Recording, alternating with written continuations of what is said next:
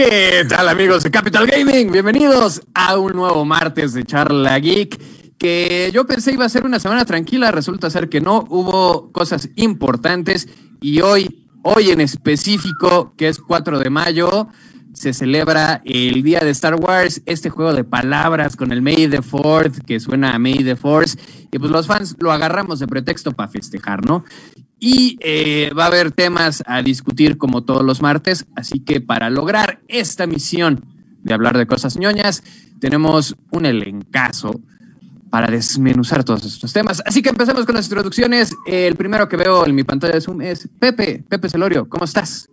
Hola, Kike, aquí de nuevo para charlar y siendo el día que es, mejor que nada. Sí, hasta la camisa de gala para poder festejar como se debe. También nos acompaña Efraín. Efraín, ¿cómo estás? Bien, Kike, hola a todos. Igual, una gran fecha para todos los fanáticos de Star Wars, de verdad. Yes, yes de yes. Y tenemos también a Goner. Goner, ¿cómo estás? ¿Qué onda? Muy bien, gracias. Aquí, este, creo que es la segunda vez que estoy en el programa, pero pues sí, obviamente por, por el día de Star Wars, pues tenía que estar, ¿no? Para hablar de las noticias y pues muchas gracias aquí por aceptarme eh, aquí, pues en el programa, darme un espacio. Y también, pues por aquí tenemos a Cristian. ¿Cómo estás, Cris? Muy bien, y ustedes también aquí muy emocionado por, por este gran día que todos los fans de Star Wars ya lo saben, es un día muy importante y es, es hora de celebrar lo enorme que es esta franquicia, lo enorme, importante, lo buena, los altibajos, todo. Todos vinieron caracterizados de algo de Star Wars. Bueno, no me avisaron. Tampoco, Chris. Bueno, ahí tengo mis espaditas nada más, pero pues me pongo aquí al lado para que se vean si quieren para conmemorar el día. Exacto, básicamente este es nuestro 4 de julio, así que vamos a darle porque si no, eh, luego el Kike no se calla y esto se alarga innecesariamente. Y justo con, la, con los festejos de Star Wars tenemos nueva serie, otra entrada más al Filoniverse. Ahí perrito está gritando de la alegría, míralo nomás. Este, el Filoniverse que nos dio tantas joyas como Clone Wars, como Rebels, inclusive Mandalorian ya está conectado con esto. Y vino eh, la remesa mala, como se le dice del otro lado del charco el Bad Batch, la serie que continúa las aventuras de este grupo de clones, pues podríamos llamarlos efectuosos, pero yo los veo más como eh, los X-Men de Clone Wars, ¿no? Tienen cada uno poderes especiales que los hace un poquito diferente. Tenemos un episodio largo, el, estreno fue que una hora y diez minutos, una cosa así. ¿Les gustó? ¿No les gustó? Pepe, ¿qué te pareció de Bad Batch? Pues sí me agradó, nunca fui fan de esta animación, pero bueno, ya esta ya está más estilizada. Ya para el final sí, la, piel se sigue viendo un poquito de, de cartón, no, no puedo un poquito con eso. Pero así empieza donde se quedó Clone Wars. Exactamente, digamos que el final que le dieron a la última temporada, que relativamente nueva, no acabó en su tiempo, tardó unos años en acabar, y esta empieza justo ahí, en, cuando se da la orden 66 y al parecer lo que sí vamos a ver en esta serie es qué pasó con el planeta Camino, la fábrica de clones. Oh, Entonces, a ver si realmente vemos algo interesante de qué haya pasado con ellos. Y sí, cada uno de los personajes tiene su personalidad propia. Para, no decir que aparte luego físicamente son diferentes, no son como todos los clones. Nada más el, el, jefe, este, ¿cómo se llama? Hunter. Hunter, el, el John Ramclon. Como el, el John Ramclon. y sí, sí, literal parece Stallone, sí. Es el único que es el más o menos un clon como los demás, pero ya vi el capítulo y sí, sí está bueno. Si hay un personaje como que no entiendes qué hace ahí. ¿Omega? ¿Qué le van a meter? si ya entiendes, sí te explican quién es, pero dices, eh, bueno, a ver qué, cómo lo usan más adelante. Tal cual. ¿Y, cómo estuvo Bad Batch en la opinión de Efraín? A mí me gustó, la verdad, y como dice Pepe, esa continuación que le dieron a Clone Wars creo que era necesaria. También a mí me interesa bastante cómo van a profundizar en cada uno de los clones, porque como dicen, tiene sus personalidades, pero siento que esos mismos deformaciones que tienen les dan ciertas características que lo hacen bastante, bastante interesante. Y además creo que la abordación a lo mejor de las diferentes misiones donde van a estar interactuando, siento que son los más llamativos que nos va a dar la serie. Que fue el éxito de Clone Wars, que justamente pasaron de ser como pues, esta plasta de CGI al fondo de Attack of the Clones a cada uno ya tener como su personalidad y nos dieron a Rex, nos dieron a, este, a, a Wolf, a Gregor, que ya también los vimos en Rebels, ahí como la- el último bastión de los clones sobrevivientes que se lograron quitar el chip y no sucumbir ante la Orden 66. Eh, Goner, ¿te gustó? ¿No te gustó? ¿No lo viste? Si lo viste, ¿crees que supere Clone Wars? ¿Crees que no, No lo vi, Clone Wars? es que, ajá, no, no, yo por ejemplo con Clone Wars no, tampoco estuve muy metido por, por el hecho de que, no sé, cuando yo lo llegué a ver, o sea, estaba en, el canal 5 y pasó lo mismo, o sea, como que le, pier- le pierdes el hilo y pues no, sabe- no sé dónde verlo. O sea, y Eh, desde Disney ahí Clone. Wars medio, medio supe qué onda, pero este nuevo no, no lo he visto. Sí quiero verlo, pero sí te siento que tendría que retomar Clone Wars. Pues mira, entonces para hacerte hablar te voy a cambiar la pregunta. A ver, échala, échala. ¿Qué es lo que te, te llama la atención de Star Wars que crees pueda destacar en esta serie? Porque no hay Jedi, bueno, hay poquitos Jedi, pero están como muy al principio y se va a enfocar más como en este lado de personajes oscuros, personajes que no tienen el spotlight como en las películas. ¿Te entusiasma esa parte? ¿Te entus- entusiasma conocer un poco más de ese lado de Star Wars que no son sables láser y profecías y Es que sí, o sea, el mundo de Star Wars está muy grande, o sea, muy inmenso y obviamente pues el protagonismo lo tienen los Jedi en general en la franquicia, pero, pero pues, en- o sea, es un mundo muy amplio, o sea, pueden hablar de una persona que no tenga nada que ver, pero que esté en el mundo de Star Wars y, y el simple hecho de cultural, por así decirlo, puede sacar mucho. O sea, yo siento que cualquier, cualquier cosa que sea de Star Wars, si lo saben tomar, así te digo, es una persona en una aldeita, puede, puede retomar y puede tomar una buena historia. Ese es mi punto de vista. Por ejemplo, con Mandalorian es una serie que me encantó. O sea, y sí toca Jedi y toca al lado de la fuerza, pero siento que pues obviamente se centra más en mando, en, pues, en lo que son este, los cazarrecompensas. Así que no necesariamente siento que tenga que haber Jedi para, para crear una buena serie. Sí, pero Mando tiene a Grogu. Entonces, para bien o para mal, sí. tienes ahí al, al bebé Yoda que eh, fue- es el éxito. O sea, sí sería interesante pensar cómo sería Mandalorian sin Grogu, porque realmente creo que es lo que llevó a la serie a ser el centro. Y sobre todo la segunda temporada, no es que sea mala, no lo es, es muy entretenida. Pero creo que todo el mundo habló más de los capítulos con cameos que de la historia de Din Djarin en general, porque pues, llegó Ahsoka, llegó Bo-Katan, llegó Boba Fett, llegó Luke, y esos fueron los highlights. O sea, fue otra vez personajes preexistentes. Aún así, Mando me cae bien. O sea, no te digo que no. Me Ah, cae no, bien. bueno, yo sé que yo con la primera temporada lo vi antes de que pues, se, se anunciara Ujú, que salía. Grogu, ¿no? O sea, la vi cuando salió y dije. Ah, bueno, sale desde el primer episodio. Sí, ajá, pero tú la, o sea, yo la vi literal el primer capítulo, o sea, pues no sabías, nadie sabía, creo que se lo tuvieron. Ah, no, nadie sabía. Este, y pues to- yo la vi porque pues sí me, me, me encanta Star Wars y aunque no hubiera salido él, que siento que fue la variante por la que muchos la vieron, yo tengo amigos que nada que ver con Star Wars, pero pues específicamente por Baby Yoda empezaron a ver este toda, toda todo, todo de Mandalorian, así que yo siento Ay, que más se vale, se la vale. segunda temporada. Ajá, o sea, más en la segunda temporada, porque en la primera temporada, o sea, sí llamó la atención, pero en la segunda fue como el gancho para personas que nada que ver con el universo. Exacto. ¿Y tú, Chris? ¿Cuál es tu posición en todo este debate? Bueno, to- sobre lo que estaban diciendo, yo creo que buen ejemplo. Rogue One, yo siento que es un buen ejemplo de que no necesariamente está centralizado en Jedi para hacer una. Jedi o Sith para hacer una historia entretenida. Al final solo tienes el, bueno, el cambio de, de Leia al final y de Darth Vader, que es como un momento muy épico que siempre había querido ver los fans de Darth Vader en verdad como era de brutal, que sí lo, sí lo hizo muy bien, fue un momento muy bueno. Pero en general yo, mi único conflicto con Clone Wars, Wars es el estilo de animación a mí tampoco me encanta. O sea, a mí me gustaba más la toma que tuvieron al mero principio cuando los hacían de caricatura, o sea, que era dibujo animado, no era... Esa es de la Me de que- La- el creador de Chicas Mm. Superpoderosas.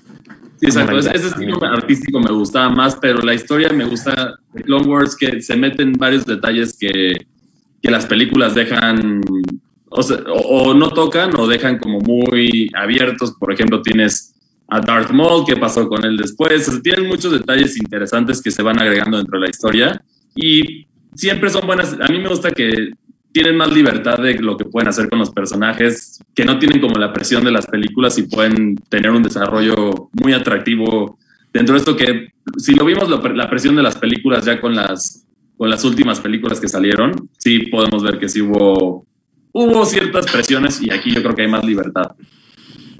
No, no, no, totalmente, totalmente. Eh, y aún así es una larga tradición de Star Wars apoyarse en otros personajes. Eh, en videojuegos, sobre todo, ya había pasado con Shadow of the Empire, que tenía Dash Friendar, inclusive el de Bounty Hunter, que salió para Play 2 y Cubo con Django para explicar por qué fue elegido como el modelo base para la clonación. Eh, Repúblico Mando, todo el mundo recuerda con amor Repúblico Mando y por supuesto Cotor, pero bueno, Cotor sí tenía Jedi. Este, pero sí, sí, sí, ha habido como estos intentos y bueno, Bad Batch ya eh, la pueden ver una vez por semana, vienen los capítulos nuevos, creo que salen los viernes, quiero decir, sí, los viernes. Debe ser como este, los lanzamientos de Disney Plus que han sido las series, se acostumbran los viernes. Sí, sí, sí, y justo ahorita que queda el hueco entre Falcon y Loki, pues ahí, acomodas eh, tus horarios de vistas. Y eh, otra serie que llegó a su final eh, es recientemente, o sea, el viernes pasado, hace un poco, hace pocos días, eh, Invincible, inspirada en el cómic de Robert Kirkman. Él está a cargo de la producción y se nota mucho que el autor está involucrado porque se ve no solo el cariño por los personajes, igual y aquí alguien va a tener una opinión diferente, pero sí se siente como un director Scott porque se Obviamente Kierman conoce la historia, pues la hizo, ¿no? Pero sí logra como encontrarle las, las áreas de oportunidad donde corrige ciertos, eh, no necesariamente errores, no quiero llamarlo errores, pero... Los mejora. sí, expande el storytelling. La, pajita que le tenía un poquito así, está, está, está puliendo, está purificando un poco así de... Ah, es que para hacer aquí más paneles, más viñetas, tuve que hacer este, esta escena. Como que está viendo así de que, ah, pues en la serie puedo achicar un poco eso y ahorrarme estas circunstancias que no venía al caso. Y... Pero en otras también lo alarga. O sea, por ejemplo, el, final del primer episodio de Invincible, que en los paneles es muy corto, pues, o sea, se los echa rapidísimo, pero en, en, la serie mínimo como que se ve más detalle la pelea y sí es un poco más duradera la pelea. Exactamente. hay ciertos detalles que sí, que él lo dijo en una entrevista que leí, que también dijo que él quería mejorar, que se quería enfocar en ese primer episodio, el final del primer episodio. No voy a decir que es para evitar spoilers, por si alguien le mostraría. Y el final del, eh, bueno, eh, agregar a este, ¿cómo se llama? Sir, ¿cómo se llama el personaje este? Se me fue, el que es el de la agencia, Ah, Cecil Sidman. Sí, que a Cecil lo, agregan mucho, mucho antes de los cómics. Son detalles que él quiso como mejorar y también está bien que lo estén escuchando y que estén tomándolo y también me alegra mucho que se confirmaron dos temporadas más. Tal cual, ahí el tío Amazon vio ya cómo entrarle bien al mundo de los superhéroes. Es su segunda adaptación de esta especie de cómics maduro, que odio la palabra maduro para referirme a los cómics, pero digamos un poco más clasificación, sangre, pelos y, demás cosas. Porque sí, e, es una serie, pese a que es animación, el último capítulo sí tiene sus escenitas que requieren estómago, porque sí son muy, muy gráficas. Sí, esa, esa pulida que le da a las escenas como la, la pelea, que quiere hacerlo, dice, va a salir en tele, voy a hacer una serie animada.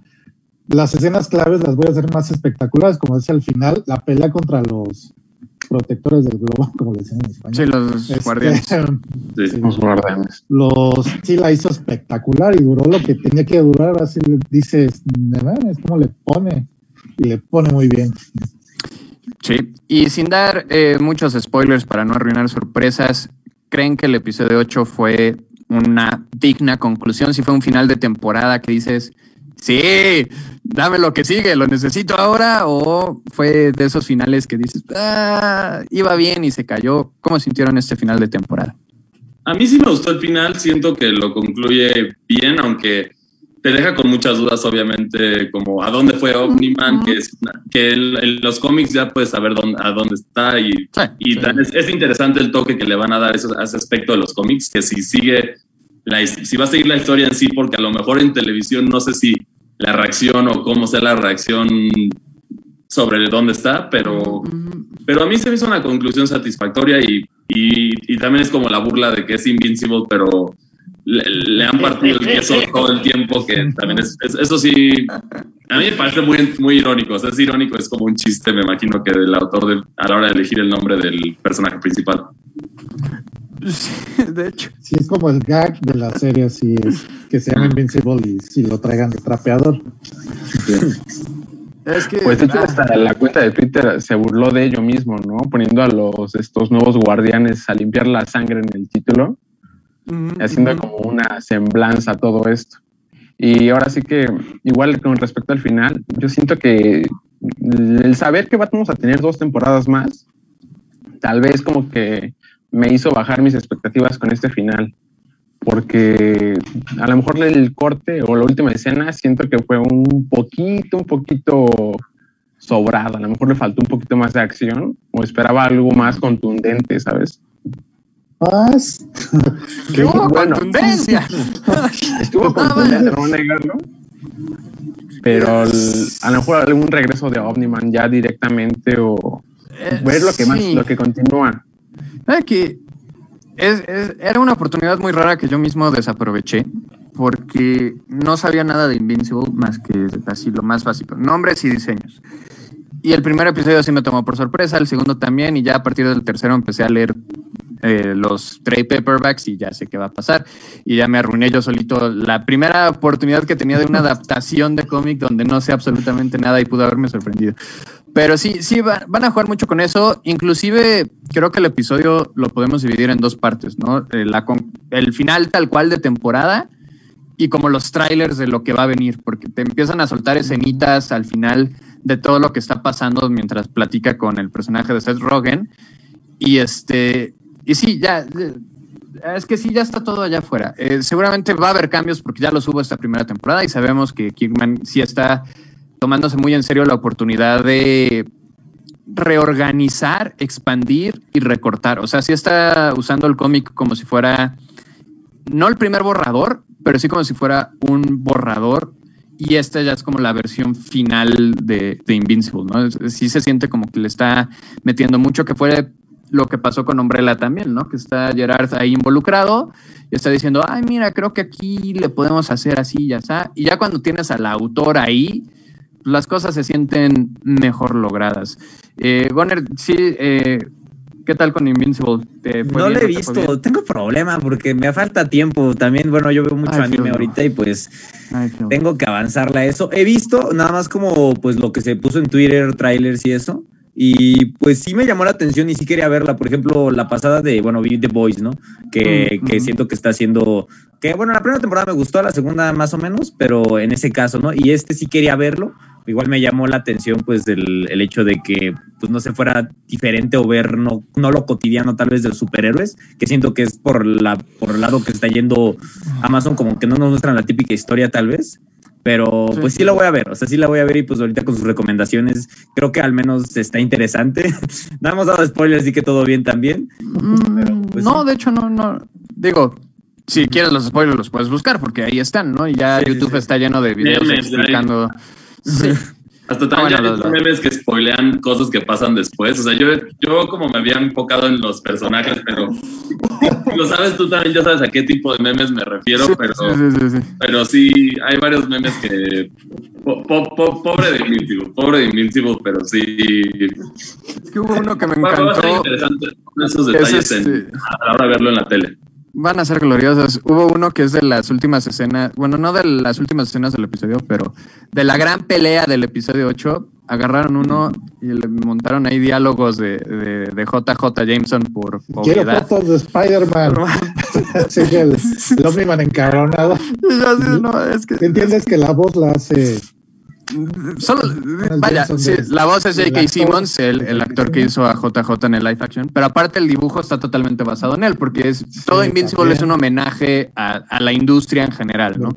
Y por eso hay muchas referencias de superhéroes también que unas muy obvias que puedes encontrar como Darkwing, que es el Batman de ese universo, de universo o Sí, no, este... todo- todos los guardianes son la Liga de la Justicia.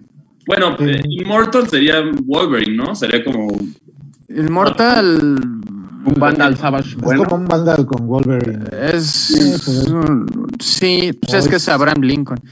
Vaya, el Mortal puede ser el más difícil de, de tener un homólogo, pero todos los demás sí, ¿no? Está Sí, Martian su Manhunter, eh, Wonder Woman, Flash.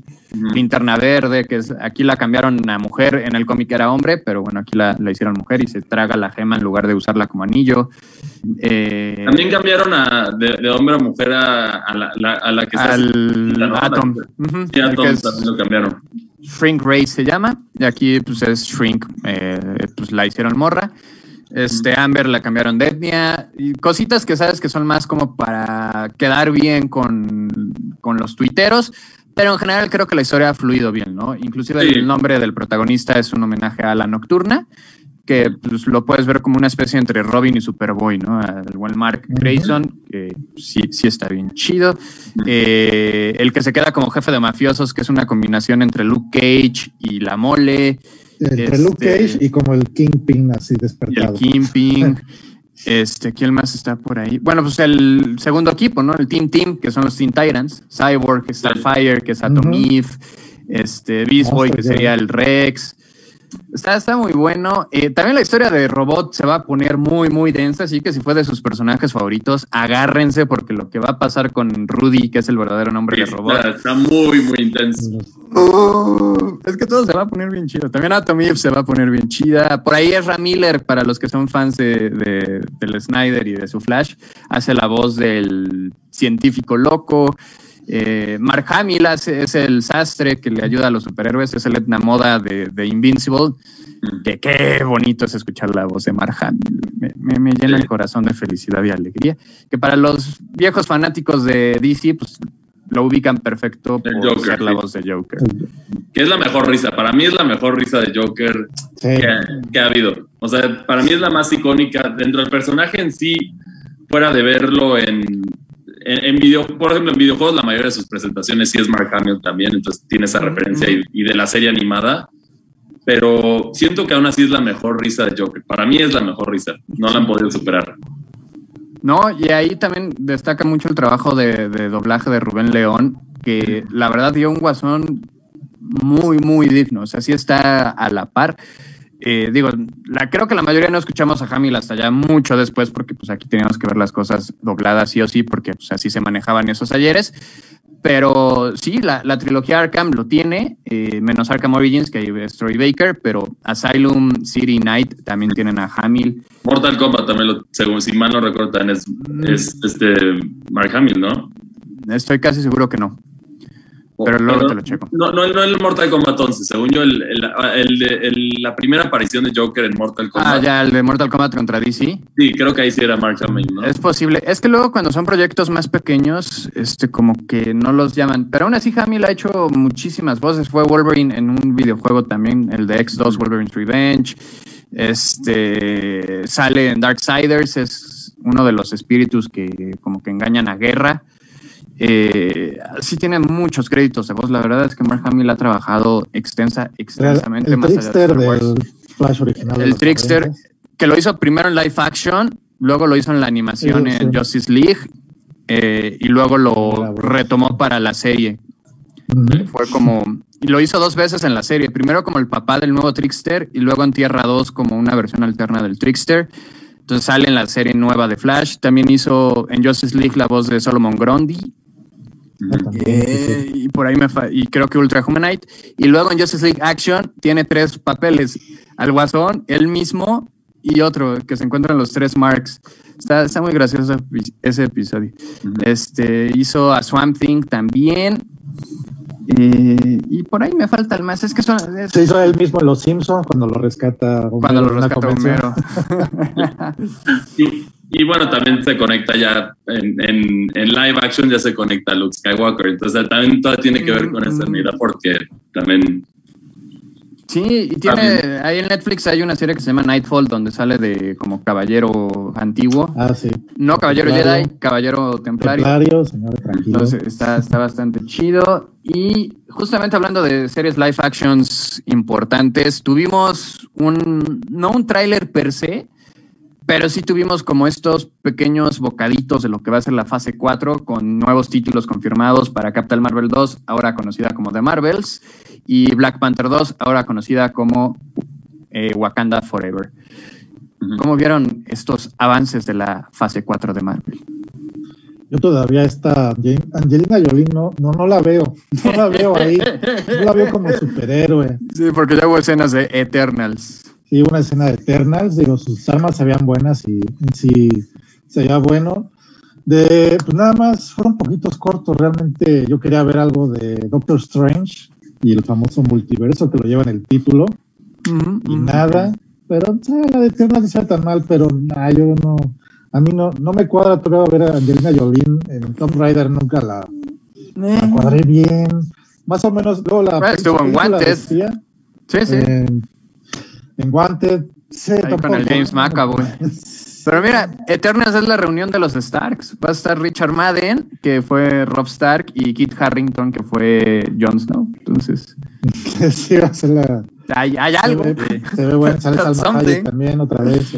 que en un gender swap totalmente innecesario, pero sí, ahí está Muy raro, gracioso, sí estuvo. Es que me, me encantaría ver la reacción de alguien que va a ver estas películas.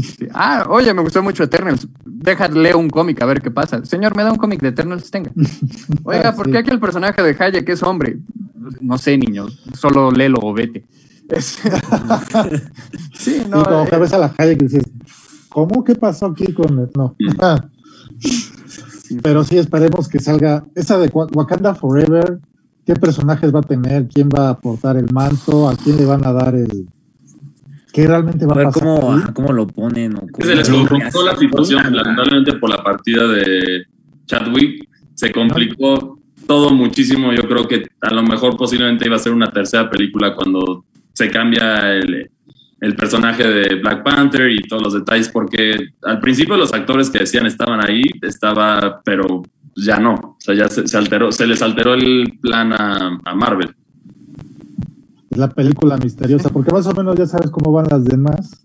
Y al final pero ese anuncio de Fantastic Four que ni fecha dieron, nada más. Sí, nada más. escupieron el logo ahí a medias. Y hasta el final. De hecho, está hasta abajo de la tabla. O sea, sí es como Y hasta atrás. mínimo del- 2023. ¿Se dieron Sí, cuenta pero que no igual ni fecha. Blade? No, pues es que Y ya tenemos hasta actor confirmado. O sea, Sí, sí, Maharasala, pero es igual que Moon Knight es- y, y She-Hulk y muchas otras cosas que se supone ya estaban anunciadas, pero ya no se ha sabido nada. O sea, se supone que Oscar Bueno, Isaac va a ser Moon Knight. Oscar Sí, Isaac estaba en sus entrenamientos, Ajá. famosos videos. Sí, ahorita lo más tangible que tuvimos fueron filtraciones de Kamala Khan ya con el traje, que me intriga mucho cómo van a justificar el... Seguramente ni lo van a hacer porque pues, no lo van a hacer, pero ¿de dónde salió el logo de Miss Marvel? Porque nunca existió la Miss Marvel original en el MCU. Nunca cambió de la estrella de los al rayo. Ajá, entonces, ¿por qué, eh, ¿por qué se va a llamar Miss Marvel si no está haciendo un homenaje a Carol? Pero bueno, estuvo eso y eh, el traje de Jeremy Renner para Hawkeye, que ya es pues, técnicamente el traje que usó en los cómics de Matt Fraction, que se llaman Mi vida como un arma, My Life as a Weapon, que también lo tiene en el juego de Avengers de Square Enix. Entonces, pues ya es como el traje más fiel a los cómics que ha tenido Hawkeye, pero no sigue sin ser el traje clásico morado con, con azulito. Con el antifaz Es que del- se podría ver muy demasiado, ¿no? El traje clásico moradito, siento que en MCU se podría ver demasiado. Demasiado. Se- O sea, se vería como en cierto punto ridículo en MCU, yo creo. También tenía botas de holanes como las del Capitán América. No, yo lo sé, pero-. Pero mira, si algo nos ha enseñado la vida, es que hay formas de adaptarlos, ¿no? Y creo que Deadpool fue el primer gran ejemplo de que puedes hacer tu material fuente. Porque Ah, pues sí, ese traje lo intentaron, sí, ¿no? Y, y Bueno, sí, fracasaron La versión de. X-Men Origins, ¿no? La de Wolverine. Ujú. No. Eso, eso sí fue terrible, pero Horrible. Y ya hasta que respetaron el material fuente, pasaron cosas maravillosas. Y ahorita con el final de Wanda, eh, fue un momento épico que me emocionó cinco minutos después. Dije, oye, un momento, este traje lo debe haber tenido desde el- su primera aparición. Que es, ¿Por qué estoy festejando algo que se tardaron 10 años en hacer? Eh. Este, sí. pero sí, ¿no? Inclusive ahorita con el gran final de Falcon, es, ok, no le cambiaron nada. Dejaron el traje de, de Sam como está en los cómics. Detallitos menores aquí y allá, pero tú ves el panel y se ve idéntico a la historieta. Es como, sí, sí se puede, adáptenlo. Si quieren, háganlos de cuero y no de tela o, o busquen o, la manera. o- o a lo mejor menos, ela- o sea, menos detallitos, puede ser como referencias, a lo mejor Mm. Si no vio el de Hawkeye con, la, con el antifaz y la Sí, no. ese- Sí, siento que lo demasiado específico. Pon tú que no, pero sí una mascarita, una especie como de combinar el de los lentes o unos gogles. O sea, creo que había formas de hacerlo, eh, que también fue mi, mi tema con X-Men, que nunca se atrevieron. Y lo más cercano que nos dieron, que fue el de los peores vestuarios de X-Men, que son los de Grant Morrison en Dark Phoenix, Ajá. que Sí. nada son algún jumper azul con una madre amarilla ahí en el pecho y es como, what, what, what? Lo que más me duele es que al final de Apocalypse te los tisean, te dicen, miren, ya van a tener sus trajes individuales y personalizados, cada uno con sus colores, Nightcrawler con el rojo, Cyclops con la bandana, El azul eh, amarillo. ya todo venía bien chido, Jean Grey eh, con el naranja y el azul, y en la siguiente película, todos con la misma pijama genérica mal hecha de, de Simon King. Incluso desde bueno. ese cameo, uno, esa escena post créditos de Wolverine Inmortal, ¿no? Donde nos muestra Ah, el todo, el su traje, final, ¿no? o sea, Que ni siquiera estaba en el corte de cine, ¿eh? fue del Blu-ray. Oh. sí. Fue de las escenas eliminadas, porque obviamente sabían que si la dejaban, Se iba a crear un- una especulación Exacto. bien cara, pues el casco. Y se ve Sí. bonito. se veía bien. Y ¿Sabes qué es muy triste de esto? Que hay producciones fans en web con mucho menor presupuesto que han hecho trajes más dignos que todo, eh, muchas adaptaciones fílmicas, ¿no? Y ahí tienes eh, Bat in the Sun, que justo lanzó un cortito de Batman. Muy bueno, por cierto, qué buen corto de Batman. Pero ahí también entra como el tema de cosplay, de que es gente que le apasiona y lo van a hacer lo mejor Sí. posible y a lo mejor en las superproducciones no hay, como que lo hacen pero no saben a lo mejor el material o no lo aprecian tanto como, Como un fan, ¿no? Ay. como un fan, entonces yo creo que va, va más por allá ese tema específico. Yo creo de- que va más por el tema de los ejecutivos que se sienten Sí, los limitan, más ¿no? grandes, ¿no? Así de, ah, es Sí. que los cómics son para niños, güey. Cámbiale eso. Eso se ve ridículo, güey. Sí, que no saben, que, que también es un problema que estamos viendo, bueno, o sea, regresando a Star Wars, es un problema que estamos viendo recientemente en Star Wars que ha sufrido mucho por, por ese cambio. O sea, por los directivos yo siento que sufrió mucho Star Wars. Fíjate que. Bueno, O sea, eh, no me voy a robar la conversación como suelo hacer. Pepe Díaz.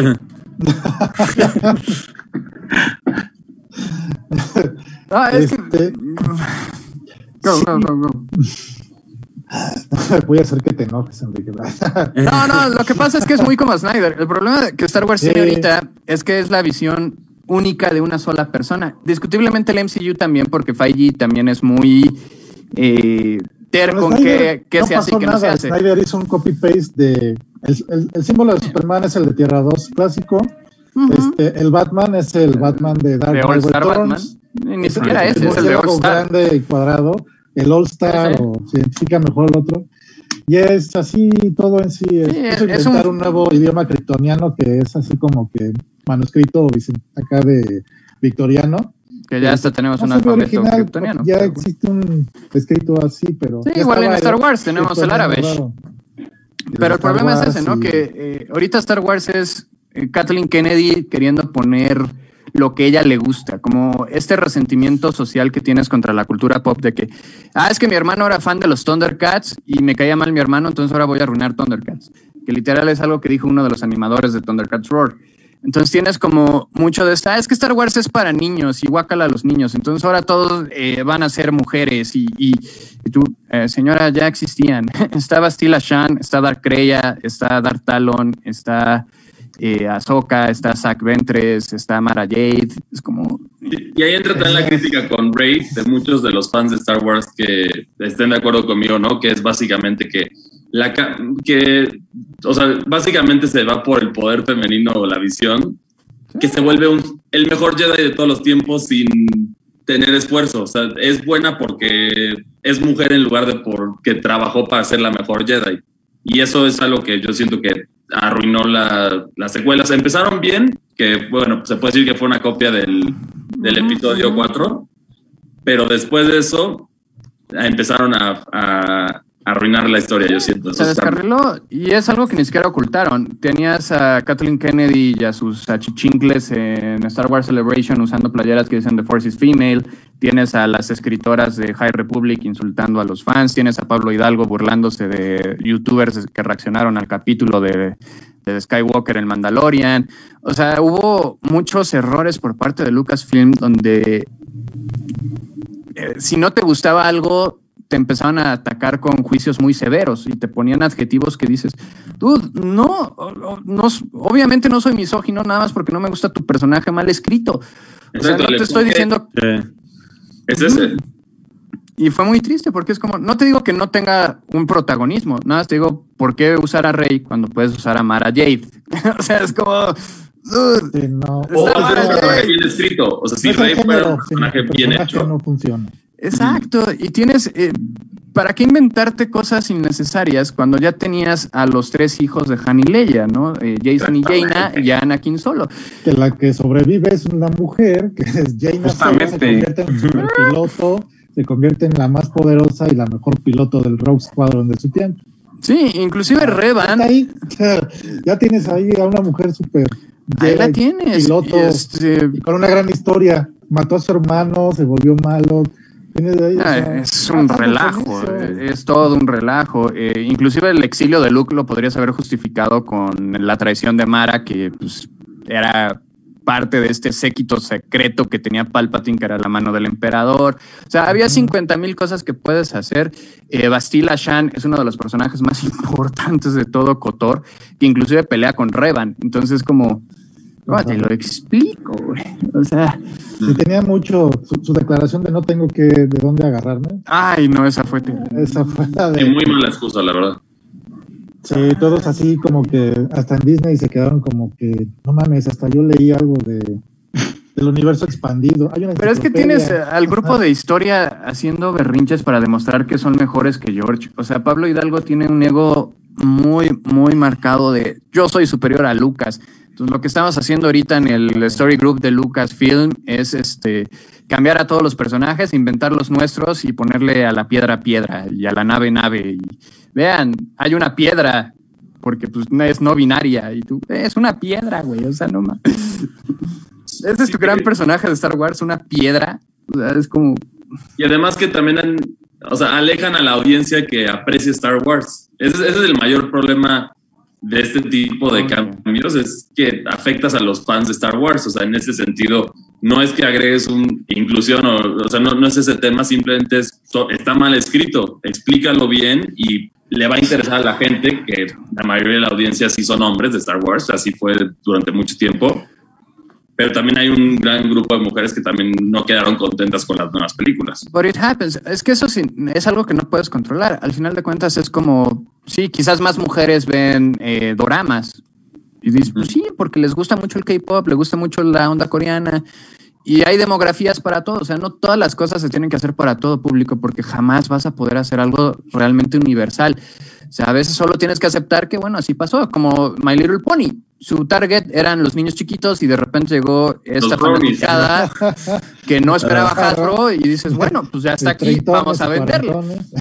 Sí, ellos mantienen la franquicia y van a las convenciones y compran las cosas y son fur. O sea, no era el target que esperabas, pero, lo tienes, exacto. Pero lo tienes. Sí, y ahí en ese caso el My Little Pony es que estaba escrito bien el programa, o sea, por eso le gustó esa audiencia. También tiene su tema de, no, no, o sea, fuera de que lo vieras a lo mejor decir, como de chiquitos a muchos les pasaba a lo mejor que veían las chicas superpoderosas ocultas porque decían, no, mis amigos me van a decir que no, pero pues, le gustaba a todos los niños, todos los niños les gustaban las chicas superpoderosas. Sí, sí, sí, a mí me da un buen de risa. Sí, era, era le ponían unas madrizas al mojojojo, pero así, del ojo morado acá y le rompían. Se le veía el cerebro, Se le deslocaban una rodilla, dicen, güey, ¿qué, está pasando aquí? Está muy cagado. Ya viene live action, que vaya, tiene a Dove Cameron, entonces no voy a criticar ese, ese, live action. Pero ¿sabes qué me pareció? o sea, no, no, es por criticar el live action, pero siento que parece, o sea, como no me acostumbro a las, a las chicas superpoderosas como figuras de humanos con peces. humanos, ¿no? Parece como una burla de cine de adultos de las chicas superpoderosas. pero no es por los personajes ni nada, simplemente es porque estás acostumbrado a, las versiones chiquitas de las chicas superpoderosas, entonces se ve muy extraño verlas como personas. Y Es que es algo- de la aventurita que pusieras Va a ser una transformación más o menos como lo que vivimos cuando las hicieron anime, a hacer las chicas superpoderosas. Las chicas de Z. güey. Existió eso. Sí, así decíamos, o sea. ¿dónde me cambiaron esto a esto? Y Es que hay cosas que son demasiado estilizadas que nomás no se pueden. Es como, por ejemplo, ver un live action de Modoc, creo que sí sería muy raro, porque es. No puedes hacer una cabezota creíble en un live action. O sea, vaya, ahí no, no hay forma, ¿no? Y si hay, eh, igual Héctor Hammond lo intentaron por ahí en la de Green Lantern, pero hay tantas malas decisiones en esa película. Pero con Porque Pokémon lo lograron bien. O sea, digo, es. Pero porque no cambiaron los diseños. O sea, sí los o sea, los diseños de los Pokémon sí los alteran para verse realistas, pero sí es. O sea, sí hay unos que son terroríficos, la verdad, viéndolos. Ah, no, no, no, no. La textura de la lengua de Licky Tongue da pesadillas. Sí. Pero quieras o no, no alteraron la forma. O sea, es nada más como si se supone que tiene pelo, en lugar de que se vea el dibujo del pelo, ahora sí vamos Sí, a es- meterle es- pelo. Exacto, sí, exacto. También la cola de Mewtwo se veía muy preocupante. Sí, hay, hay muchas cosas en Detective Pikachu que son como material para pesadillas. La mano de la cola de los Apom. Ah, no, los ojos ceditos sí son de. ah. Pero en especial cuando está en forma humana, cuando está en forma humana es lo que implica es de terror. Ay, sí, te, te da ahí un poco de, de, de ñáñara, como diría la abuela, pero, pero vaya, no alteraron el diseño, no es como que crecieron, eh, alargaron a Pikachu o le pusieron patas de, de ratón, o sea, sigue siendo Pikachu. Y aquí quieras o no, de entrada no tenían manos, eran como, Sí. el brazo era una sola cosa, eran como muñones, y ahora sí tienen dedos. Algo así, sí. It- it's weird, pero es Dove Cameron y no voy a jamás criticar nada de lo que haga Dove Cameron. Y No, el tema que sí me es una buena historia, son buenas referencias. Ah, pero aquí se espera que son adultas, ¿no? Ay, la historia va a ser terrible, porque es otra vez una desconstrucción de que están resentidas con Utonio, que ahora va a ser negro, porque las obligó a pelear contra el crimen de niñas. Entonces quieren como recuperar su infancia y, y es de esas sinopsis que lees y te quedas de. ¿Por qué? Ah, ¿Quién, quién pidió esto? Sí, exacto, como de quién pidió esto, por qué. sí, it's weird. Yo Pero solo quiero ver ese dibujito sacándole los dientes de una patada de mojojojo. es que no sé si va a estar mojojojo ni cómo lo harán. Sí, no creo que esté. O si está. ¿Quién sabe? ¿Cómo se va a estar, eh? Sí, yo creo que Sí, sí. Ya, ya tiene actor. Tendría. también. Es que O siento, sea, siento que debería. sería el más fácil de hacer, ¿no? De hecho, Yo creo que más bien él es el más fácil. Tiene Sí. un actor ya joven así con cara de boy band. Si no mal recuerdo, búsquenlo, pero ya tiene actor el.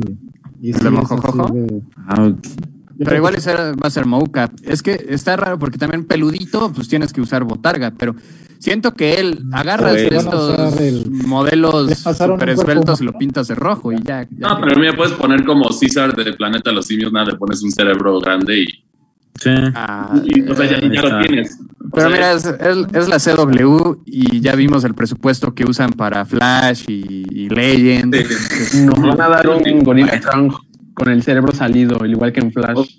Como el de Bob Esponja, el, el- el- la botarga de gorila. Ándale. No, qué, qué Ah, no, cosas. Qué, qué cosas tan, tan raras vienen. Digo, yo insisto, sigue siendo consecuencia de la crisis creativa tan dura que hay ahorita en Hollywood, donde todo es remake, reboot, relanzamiento, y ya no crean franquicias, ya todo es volver a lanzar algo que ya se había lanzado y volver a retomar cosas que ya se habían hecho, que no funcionan, o sea, por ahí alguna que otra, ¿no? La última de Rambo ya no pegó, pero por lo menos se siente como Rambo, ya no se mueve como antes, pero se siente como Rambo, ¿sabes?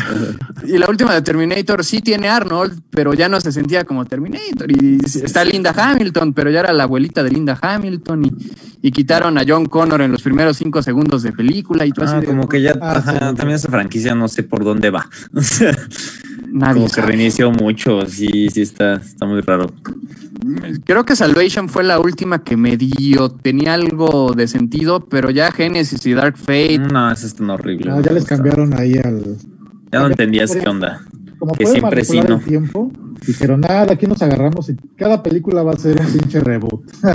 Bajen el switch y vuelvan a subir. Pues sí. ¿Y sabes qué me preocupa? Que eh, la- en Dark Fate, digamos, el nuevo robot que se podía separar como en dos mitades y que es Gabriel Luna, va a ser eh, el hermano de Joel, en este Tommy Miller en, en The Last of Us, con Oscar Isaac, digo, con su compadre, Pedro Pascal.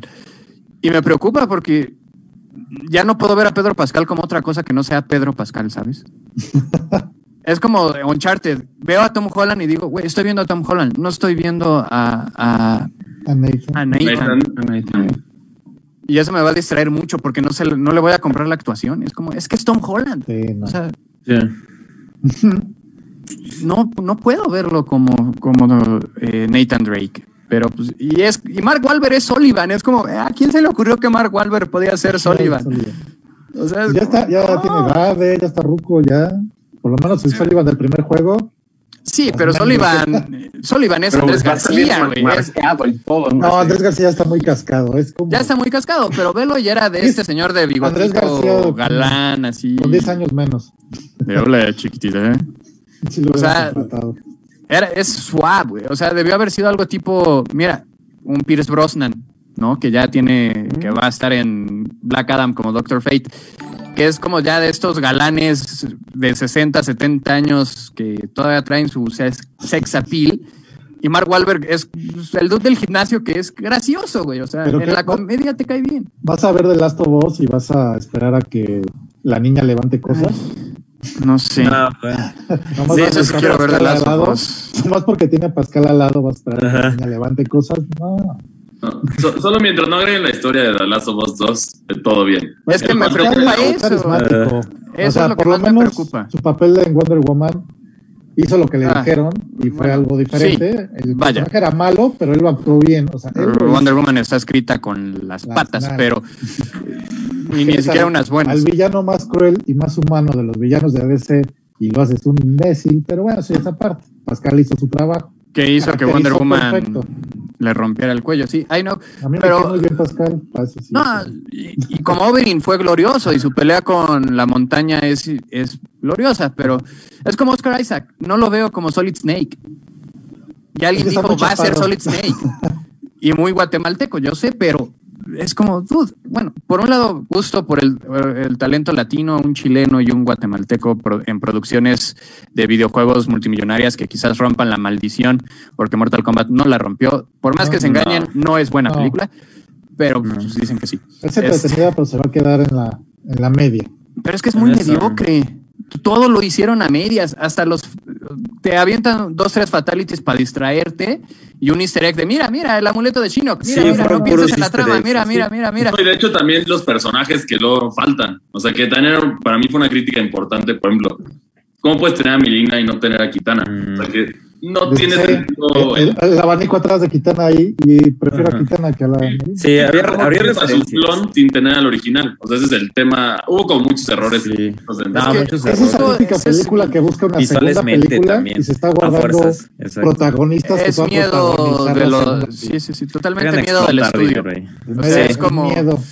Ay, si no nos va bien, a ver, lanza una para ver si sí, es meter el, el Ujú. pie a la alberca a ver qué tan Eh, caliente está la el temperatura. Sí. Pero sí son decisiones muy absurdas. Es como, dude, Milena es uno de los personajes más importantes. Los fans hicieron campaña para obligar a Ed Boon a meterla a Mortal Kombat 11 y lo tuvieron que hacer y que corrigieran la boca porque en el 10 se la cambiaron para poder justificar el beso con Devora. Y aquí, desde que salió el trailer, todos los fans dijimos, no, no, no está bien, pon la mano, no. Los productores, no, tranquilo, ya en la película vas a ver cómo sí está bien chido los colmillos y la madre y media. Y dura tres segundos. O sea, es una de las escenas más cortas de, ah, se le abrió la mandíbula, Sí, la se la- mató Sonia. Sí, no, aquí no escucharon la película de Sonic, que sí, ahí sí corrigieron los detalles de Sonic, que fue Ah, sí. para. Güey, Knuckles, No, para- Knuckles. También Knuckles ahí lo tenemos. Pero bueno, ahora sí, lamentablemente ya se nos acabó el tiempo. Oigan, acerca de un código que me dijeron por ahí de Cinepolis Click Ah. para ver una, la de Justice. Society. Sea, está buena. Sí, sí, también Está- eh, está no la he visto, pero sí he escuchado muy buenas, muy, muy buenas reseñas de ella. Por lo menos se siente diferente. Este, ¿Qué necesitan para ganarse el código? exacto, con el. Vinos. Ah, yo, Ah, yo- ah, cabrón. No, ah, caray, pensé que eras tú. No sé. Ah, está bien, está bien, está bien. Ah, Este, obviamente eh, tienen que ir al Twitter de Capital Gaming. Por supuesto que ese es el primer requisito. Hashtag charlageek. Y vamos a dejárselas sencillas. eh, que mencionen tres personajes de, que forman parte de la Justice Society. No es igual a la Liga de la Justicia, así que si estaban pensando Superman, Flashback, no. Tienen que ser de la Justice Society.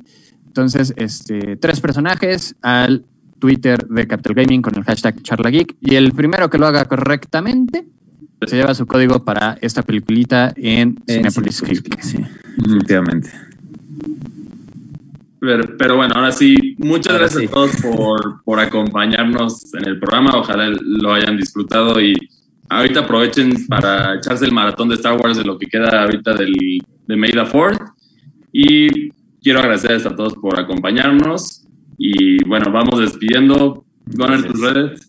A mí me encuentran como Goner Kraken en todas las redes sociales, este, Twitch, eh, YouTube, Twitter, Instagram, todo eso, pues me encuentran así como Goner, Goner Kraken. Y pues nada, muchas gracias por acompañarnos. Enrique, ¿a ti dónde te encuentran? En mi casa. Este, Aparte. Aquí estoy todos los días. Eh, Twitter e Instagram como arroba Kike con Q-GB, B grande, y ahí podemos seguir el cotorreo. Mi recomendación de Star Wars sería eh, Fallen Order. Un muy buen juego. Muy buen juego. ¿Y quién más? Pepe, tus redes. Pepe. por favor. Yo soy Pepe Knight en todas mis redes y, y mis gamer tal también, Pepe Knight juntito. este, y sí, mi recomendación que he jugado, pero que lo juegan en PC, es Jedi Outcast. Es de Jedi, es sencillo y es el mejor, la mejor física que tiene de la espada láser ah, de ese tiempo, es muy buena. Tiene su conversión de GameCube, pero es un poco, la pasaron con las patas. Lo pueden jugar, jueguenlo en PC. Cualquier PC ahorita lo corre. Pero Jedi Outcast es muy bueno. Y Shadow of the Empire, si es que sobreviven a caminar como resbalándote todo el tiempo. Y yo soy eh, Fra- Efraín Cuellar. Me pueden encontrar como arroba Vivi Efraín en todas las redes sociales. Leer en todos los días en Capital, en la página de Capital Gaming. Y yo les recomiendo el juego de Star Wars The Force Unleashed, que es bastante Mm. bueno en su versión de Wii. Ay, lo- A mí- yo lo conocí en Wii y a mí me encantó ahí. Sí. no, sí, en todo está muy bueno. Cambian algunos niveles eh, y reordenaron algunas cosas y obviamente el poder gráfico. eh, pero lo que más me llama la atención es que ahí tiene el sable agarrado de forma hacia arriba y en el de Play 3 y 360 lo tiene hacia abajo. Hacia abajo. El buen Star Killer. Ay, qué momentos con Star Killer. Pero pues bueno, muchas gracias por acompañarnos en otro capítulo aquí de, de Charla Geek. Gracias a todos por estar. Eh, nos vemos hasta la próxima. Cuídense, pasen bonita noche y nos vemos hasta luego. Muchas gracias. Bye. Adiós. May the Fourth be with you. Always.